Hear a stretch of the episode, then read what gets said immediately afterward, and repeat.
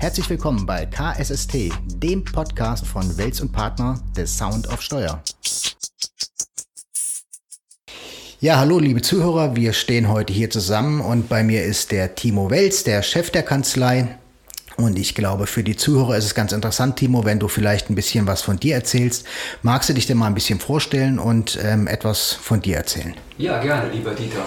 Also ich bin der Timo, bin Inhaber der Kanzlei Kasselmine Steuern, bin seit Juli 2012 selbstständig, also gute zehn Jahre liegen hinter mir, noch etliche zehn Jahre noch vor mir. Ich selber liebe mein, das, was ich mache. Äh, für mich ist das eine Art Lebensaufgabe, Berufung, die ich ausführe. Wir helfen Menschen, wir arbeiten mit Menschen zusammen. Steuerberatung, nach meiner Einschätzung, ist ein hundertprozentiges People-Business und darum geht es uns auch. Dass wir natürlich fachlich brillant sein müssen, ist einer der wichtigsten Nebeninformationen. Selbstredend für den Erfolg wichtige Voraussetzungen, aber gleichwohl an erster Stelle steht und kommt der Mensch. Der Mensch, gutes Stichwort. Hier in der Kanzlei gibt es ja über 30 Menschen, die bei dir in Lohn und Brot stehen. Ähm, gibt es denn in dieser Kanzlei so eine Art Unternehmensphilosophie? Ja, in der Tat. Jede Unternehmung sollte nach meiner Einschätzung sich durchaus Gedanken machen, was eigentlich der Zweck der Unternehmung ist. Und damit einher geht natürlich auch die Frage, wie möchte man den Zweck verwirklichen und erreichen. Wir haben uns dahingehend recht frühzeitig schon Gedanken gemacht und haben ein Prinzip äh, uns ausgedacht oder ein Prinzip erschaffen, was es hilft, für die Mandanten, für Mitarbeiter, aber auch für Dritte einen Mehrwert zu schaffen. Mhm. Mehrwert zu schaffen für Angestellte und für Mandanten. Warst du denn selber mal als Angestellter tätig, hast also auch die andere Sichtweise kennengelernt oder bist du recht früh schon gleich in die Selbstständigkeit gegangen? Nein, ich selber habe zunächst erstmal BWL in Göttingen studiert gehabt und bin nach dem BWL-Studium dann nach Hannover zu einer der großen Wirtschaftsprüfungsgesellschaften gegangen.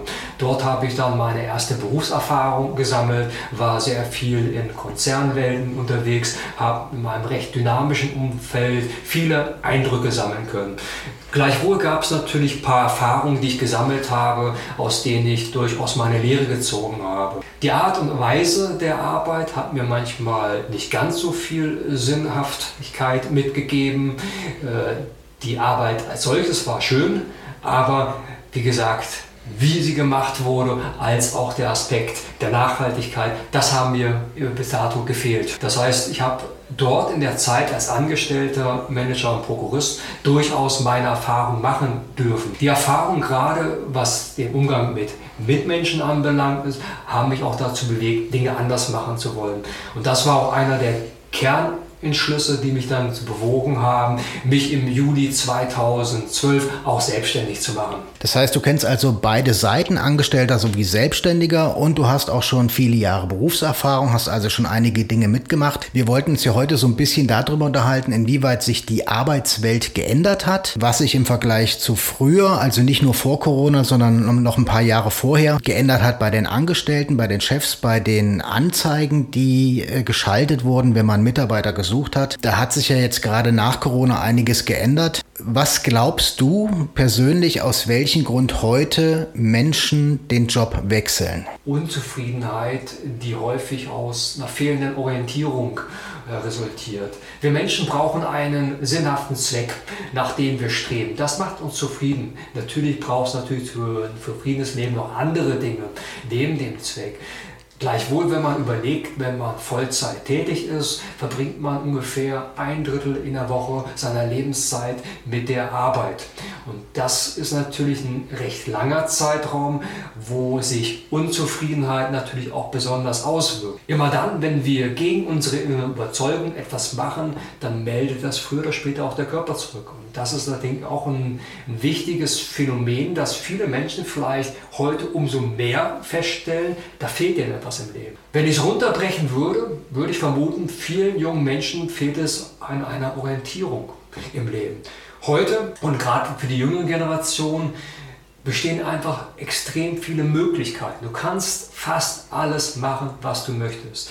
Aber was du wirklich machen möchtest, wer du bist, das erfahren die meisten Menschen recht spät oder gar nicht. Und das führt natürlich auch zu einer gewissen Orientierungslosigkeit, deren Begleiterscheinung regelmäßig dann natürlich auch Unzufriedenheit als auch in der Folge dann das Wechseln häufiger von Arbeitsstätten mit sich bringt.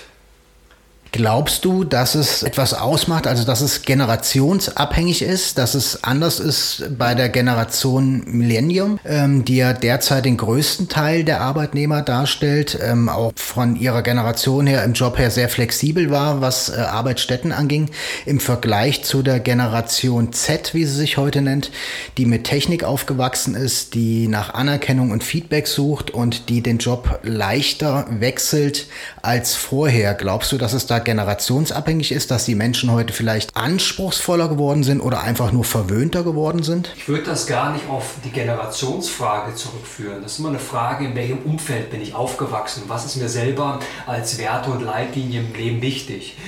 Das kann beim jungen und alten Menschen gleich oder unterschiedlich gelagert sein. Gleichwohl denke ich einfach, das Umfeld, wo gerade die Jüngeren aufgewachsen sind, bietet scheinbar ja mehr Möglichkeiten offenkundig mehr Möglichkeiten. Das ist ein Segen und für manche auch ein Fluch, ohne dass man sich das gewahr macht zugleich. Denn weiß ich nicht, wo ich hin will, bin ich orientierungslos. Und dieses Wechseln ist meiner Meinung nach überwiegend eine Konsequenz. Wenn ich nicht weiß, wo ich im Leben hin will, dann suche ich. Also eine Orientierungsphase, die aus meinem Dafürhalten bei den jüngeren Menschen scheinbar, bei vielen jüngeren Menschen länger dauert, als es früher war.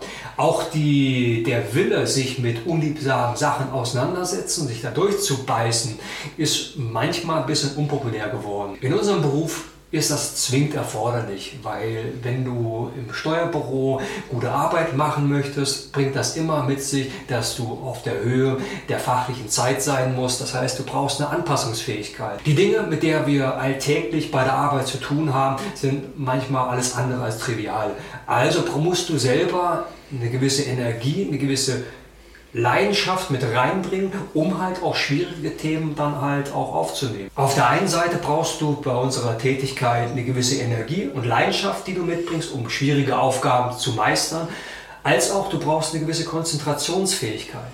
Die Welt draußen wird sich scheinbar immer mehr dynamisieren. Das, was wir gestern wussten, ist übermorgen scheinbar nicht viel wert. Das heißt, wir werden uns immer wieder neuen Anpassungen unterwerfen müssen. Information aufnehmen heißt auch, ich muss mich konzentrieren. Und wenn ich in meinem Umfeld aufgewachsen bin, wo die Schnelllebigkeit und schnelle Ablenkung dominant waren, wird es mir schwieriger fallen, mich auf eine herausfordernde Aufgaben mit der nötigen Konzentration zu fokussieren.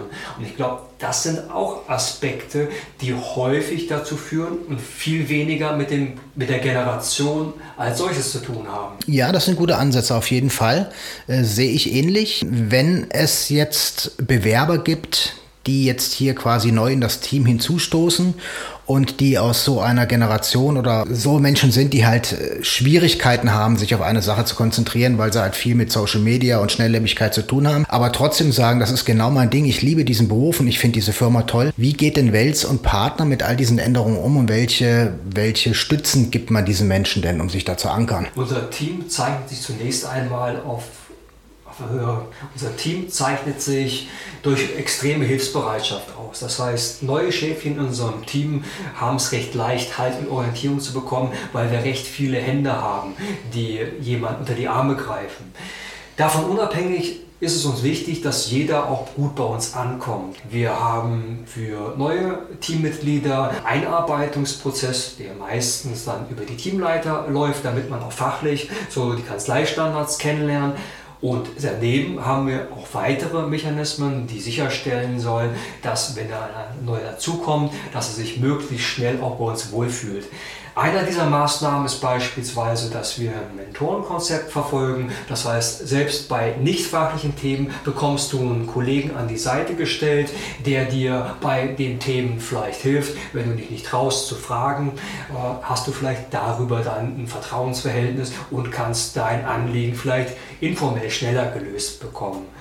Auf der anderen Seite haben wir natürlich auch organisational einiges gemacht, um das Ankommen bei uns viel leichter zu gestalten. Einarbeitung erfolgt proaktiv. Wir haben unterschiedliche Gesprächsrunden, um halt frühzeitig festzustellen, läuft was gut, dann wollen wir das natürlich noch weiter bestärken. Läuft was vielleicht nicht ganz so gut, wollen wir natürlich frühzeitig im beidseitigen Interesse das lösen. Und dazu dienen natürlich halt die Gesprächsrunden, die wir auf unterschiedlichen Bereichen haben. Mitarbeiter-Onboarding ist wichtiger denn je. Wenn wir unternehmerisch denken, kostet uns das recht viel Zeit. Wie die Zeit nehmen wir uns auch, weil wir wollen nur nachhaltige Personalentscheidungen treffen. Das heißt, wenn wir Mitarbeiter einstellen, so wollen wir sie dauerhaft bei uns wissen, dauerhaft entwickeln. Das ist ein Geben und ein Nehmen. Das hat aber auch viel mit sich kennenlernen zu tun. Für Kennenlernen braucht man Zeit. Wir Menschen sind unterschiedlich, haben unterschiedliche Fähigkeiten, unterschiedliche Bedürfnisse. Sich als Mensch zu sehen mit seinen Stärken und Lernfeldern ist bei dem Ankommensprozess als auch bei, bei dem Vor-Onboarding-Ablauf total wichtig. Weil dadurch weiß man eigentlich schon tendenziell, wo liegen die Stärken eines neuen Kollegen oder einer neuen Kollegin und wo gibt es Bereiche, wo man proaktiv Hilfestellung zur Seite stellen muss. Wenn jetzt jemand diesen Podcast gehört hat und sagt, ähm, den einen oder anderen Podcast habe ich vielleicht auch schon gehört und ich finde das ganz sympathisch bei Wels und Partner, überlegt vielleicht noch, ob er vielleicht sich eine Bewerbung hier mal, ob er eine Bewerbung hier einreichen sollte, dann was würdest du denn sagen, wie läuft denn so ein Bewerbungsgespräch ab, wenn du das ja jetzt mal kurz skizzieren könntest, dass jemand keine Angst hat, seine Bewerbungsunterlagen zu schicken und welchen Tipp könntest du jemandem geben, der jetzt vom Computer sitzt und sagt, äh, drücke ich da drauf oder drücke ich nicht drauf? Man hat nichts zu verlieren. Wichtig ist tatsächlich, sich den Entschluss zu schaffen, ja, ich möchte Veränderung haben. Der Bewerbungsprozess ist recht einfach. Wenn du dich beworben hast, wir brauchen nicht viel Informationen, um herauszufinden, ob du in die Kanzlei passt von deiner Qualifikation, laden wir dich natürlich gerne sehr zeitnah und äh, ein, fragen natürlich dabei ab, wie du erreichbar bist, dass eine gute Zeit für dich bist. Das heißt, wir schaffen erst einmal einen zeitlichen und ordentlichen Rahmen, der für unsere Bewerber gut funktioniert. Bei dem Prozess für ein Bewerbungsgespräch habt keine Angst. Es geht nicht um Leben und Tod. Manche kommen halt mit einer vielen Aufregung, einer gewissen Nervosität auf uns zu. Das ist auf der einen Seite überflüssig, weil hier beißt keiner jemand den Kopf ab. Es geht ja darum, sich kennenzulernen. Deswegen habe ich es auch vielleicht ein bisschen atypisch in den Gesprächen so gestaltet, dass ich nicht äh, so eine Art Interviewtechnik verfolge. Das heißt, ich stelle dir mit Fragen Löcher in den Bauch, sondern ich stelle uns erstmal vor, schaffe erstmal einen Gesamteindruck, erläutere, was wir sind, wie, was uns wichtig ist, was uns ausmacht. Und dann kannst du ganz normal deine Punkte von dir vorstellen, wer du bist, was dir wichtig ist. Für uns ist wichtig, wir suchen Menschen, die Leidenschaft, also Hingabe mitbringen, die Lust auf das haben, was wir machen. Wenn du das hast und eine gewisse Grundqualifikation hast, hab keine Scheu. Selbst wenn du an der einen oder anderen Stelle vielleicht sagst, ah, habe ich noch keine Erfahrung oder hm, würde ich gerne machen, aber ich traue mich nicht, sind das ganz wichtige Informationen, die du bitte mitbringst und einfach teilst. Wir versuchen Menschen zu fördern und zu fordern gleichermaßen. Das heißt, wenn du sagst, ich traue mich das noch nicht machen, ich möchte das gerne machen, überlegen wir zusammen, wie könnte denn eine zukünftige Beschäftigung bei uns aussehen. Das ist für uns auch wichtig. Also wenn du was mitbringen solltest und dich vorbereiten wolltest, dann wäre es nur das, komm an mit guter Laune und hab vielleicht eine Vorstellung, wo du im Leben hin möchtest, weil das sind die Grundvoraussetzungen für ein glückliches Arbeitsverhältnis. Jetzt hast du ja vorhin gesagt, dass du am liebsten Menschen beschäftigst, die du länger hier hast. Also da auch ein Punkt der Nachhaltigkeit auch bei den Mitarbeitern. Das hast du auch auf dem letzten Betriebsausflug erwähnt, als äh, eine der Kolleginnen in Rente gegangen ist, dass du gesagt hast, dass du schön fändest, wenn du die Menschen, die du hier um dich hast, auch lange mitnimmst und mit denen zusammen in Rente gehst. Dann sage ich erstmal recht herzlichen Dank, Timo, und an alle Zuhörer, die jetzt gesagt haben, Mensch, das klang richtig sympathisch. Ich hätte Lust, den Timo mal kennenzulernen. Unter dem Podcast findet ihr den Link zu unserem Bewerbungsportal. In 100 Sekunden habt ihr alle notwendigen Informationen eingetragen. Klickt einfach drauf und traut euch. Vielen Dank fürs Zuhören. Danke, lieber Dieter. Den kann ich mich anschließen. Veränderung braucht Gelegenheiten und es kostet nicht viel. Jetzt wäre man nicht gut beraten, tatsächlich auch mal der Sache eine Chance zu geben. Gebt euch einen Ruck an der Stelle und sagt euch immer wieder, ich habe nichts zu verlieren, ganz im Gegenteil. Auf euch kann eine bessere, angenehmere Arbeitswelt äh, warten. Wir würden euch herzlich begrüßen. Alles Gute bis dahin, euer Timo.